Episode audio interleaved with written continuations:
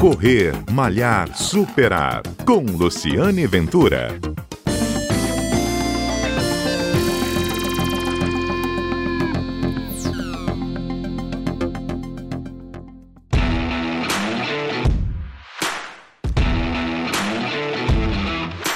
Bom dia. Este é o Correr Malhar Superar, um programa que vai ao ar todos os sábados aqui na Rádio CBN, um programa que conta histórias de corredores, conta histórias do mundo da corrida e histórias de superação.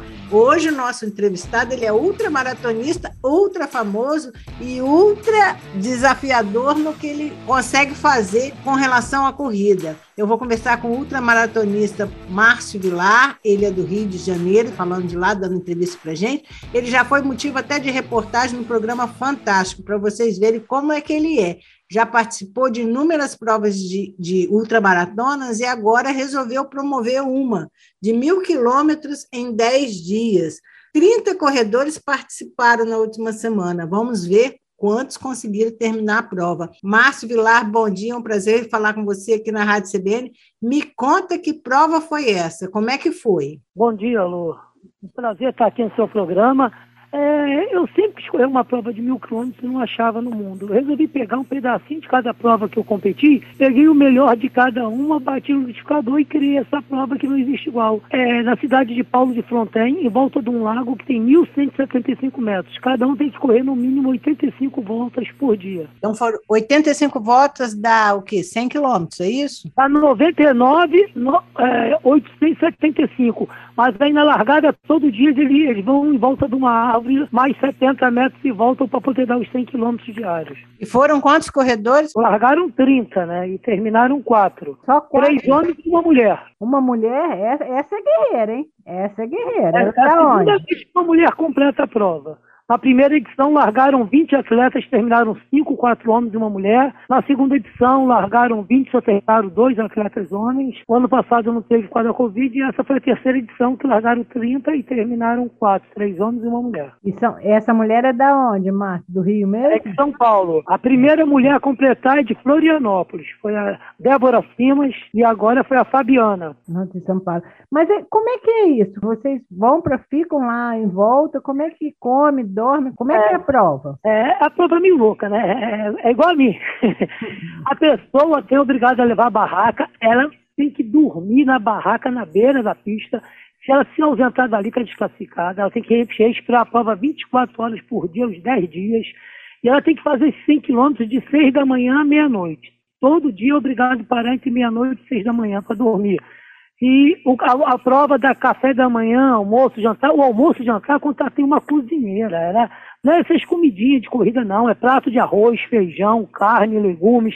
Café da manhã era queijo, presunto, pão, café, leite. E o tempo todo na pista tinha paçoca, bananada, azeitona, biscoito doce, salgado, refrigerante, isotônico. Sabe, tudo, tudo que o atleta. Ele só tinha que se preocupar em correr e mais nada. É, mas aí- não era plano, esse mil metros não é plano, não. Tinha várias subidinhas que no final dos 10 dias deu muito mais do que subiu o Everest. O Everest, a altimetria dele acumulada é 8.800 e pouco. E o total dessa prova deu praticamente 11 mil metros de altimetria acumulada. É muito mais que subiu o Everest. Mas assim, deixa eu visualizar, né? Então o atleta dorme de meia-noite às seis da manhã na barraca dele, aí ele acorda às seis da manhã, vai tomar café e Ele começa a dorme de meia-noite às 5. Porque quando dá 5 da manhã, eu boto o toque de alvorada, obrigo todo mundo a acordar. Cinco Você meia, é eu tomo terrível. da manhã. Aí 10 para as 6 da manhã eu faço a chamada, to- toco o Pai Nosso, rezo o Pai Nosso, Ave Maria, toco o hino nacional e dou a largada. Isso é todo dia. No final já não aguento mais ouvir, ouvir o toque de alvorada. E esse ano foi legal que tinha um dos corredores, ele sabia tocar na, naquele trompete, né? O toque de alvorada. Ele mesmo, 5 da manhã, todo dia no trompete, ele acordava todo mundo. todo tocando mundo. Nossa. E aí vai correndo, correndo, correndo, correndo, dá- dando volta, dando volta. Aí chega na hora do almoço, para, problema come é o arroz e feijão. Esse Hum. lugar é como se tem as quatro estações do ano num dia. Tem chuva, sol, calor, tempestade, raio, neblina, tudo em 24 horas. O tempo todo acontece isso. Falta luz. E toma banho Eles não no lago? não. Eles pegam o prato de comida e continuam, vão caminhando comendo. Nem para para almoçar, não. Ah, não para não? Hum, vai embora? Vai. É, vai, vai, vai com o prato na mão caminhando e cada passo é um metro a menos, né? Uhum. E toma banho no lago? Não, tem chuveiro, é da mordomia, tem banheiro com chuveiro quente, água quente, tudo direitinho. Bom, ô, Márcio, você já fez provas, né? Qual foi a sua maior distância? Qual foi o seu maior desafio e sua maior é, superação? agora que eu vou fazer em Goiás, que eu vou fazer o caminho de Goiás, vou fazer 1.400 quilômetros, eu vou sair da cidade de Goiás, vou chegar lá no final da Chapada dos Veadeiros. Uhum. É, meu nome está no Guinness, que eu bati o recorde mundial de fui sete dias em cima da esteira, corri 827 quilômetros em cima da esteira. Eu tenho o recorde mundial. Peraí, peraí, repete que eu não entendi, não. Quantos dias você correu em cima da esteira? Sete dias em cima de uma esteira correndo. Quanto? Sete dias. Sete dias? correndo sem parar numa esteira?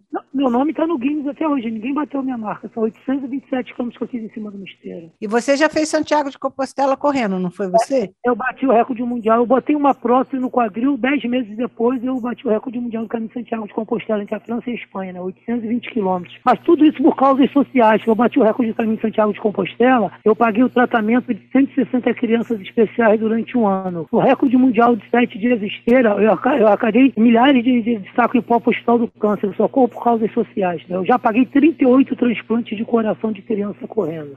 Eu uso a filantropia como motivação para poder me superar e bater os recordes, entendeu? Nossa, eu Márcio. por medalha troféu, eu corro para salvar vidas. Você corre para salvar vidas. E essa próxima você também tem uma, vai ter é, uma causa beneficente? Agora, essa... agora em Goiás eu vou fazer 1.400 distribuindo cestas básicas para as famílias pobres todinho no, no, do estado de Goiás.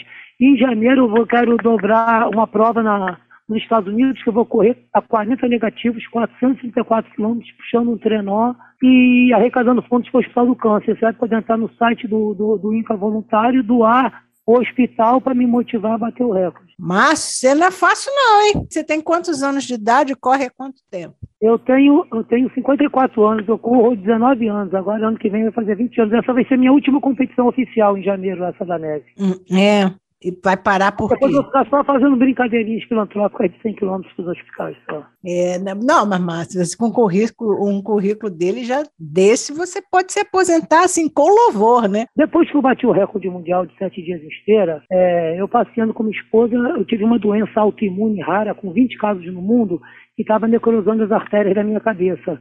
Eu tive que arrancar 9 centímetros de artéria e fiquei dois anos tomando corticoide de dose maciça o corticoide comeu a cabeça do meu fêmur e afetou a minha coluna. Eu botei uma prótese no quadril, dez meses depois eu bati o recorde mundial do caminho de Santiago de Compostela, né, 820 quilômetros, só que aí depois afetou minha coluna, três anos atrás eu operei a coluna a primeira vez, não adiantou, dois anos atrás eu operei a segunda, não adiantou, aí agora o ano passado eu abri a barriga e botei dois discos, eu estou me recuperando para em janeiro bater esse recorde mundial aí, encerrar a carreira. Não tem barreira para você, né, Márcio? O que, que se diria para um corredor uma corredora simplesinha como eu, diante do, da sua trajetória de corrida, o que, que te motiva quando você está correndo? O que, que você pensa para não desistir? Qual é o seu, seu mantra, vamos colocar assim? Meu mantra é esse. Eu queria agora, é, o Caminho de Santiago, eu fiz uma aposta com vários empresários.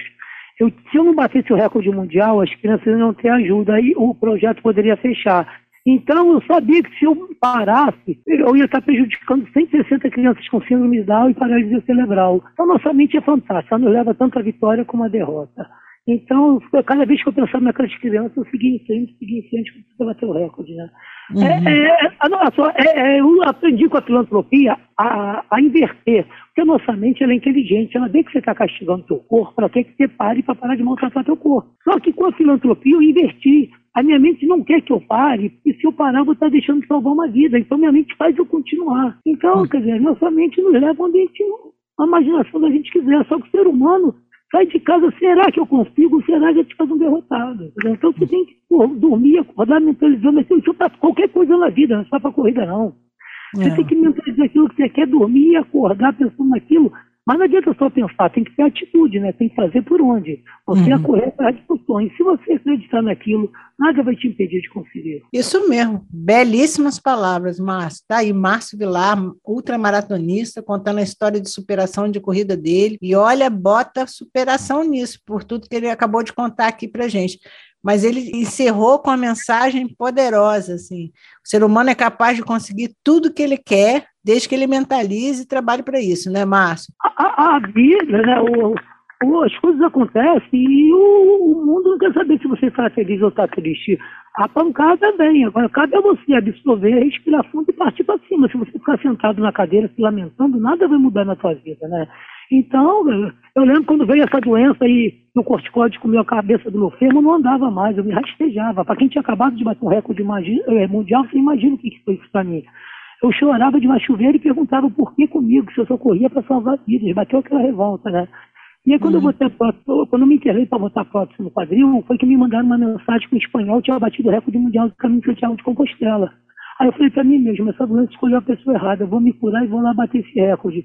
Eu vou ter prótese no quadril, dez minutos depois eu fui lá e bati. Então, cara, é, é acreditar e não desistir nunca, sabe? A dor vem, você respira fundo, cai para dentro. Se você não desistir, você chega lá. Se eu cheguei, qualquer um pode chegar, né? Muito bem. Esse é o Márcio Vilar, ultramaratonista, que conversou aqui com a gente no Correr Malhar Superar. Ouviu? Se inspirou? O programa é para isso. Eu sou Luciane Ventura, sou corredora. A gente está junto para uma corrida todo sábado aqui na Rádio CBN ou na sua plataforma de streaming preferida. E esse foi o Márcio Vilar que falou com a gente do Rio de Janeiro. Um abraço e até o nosso próximo encontro.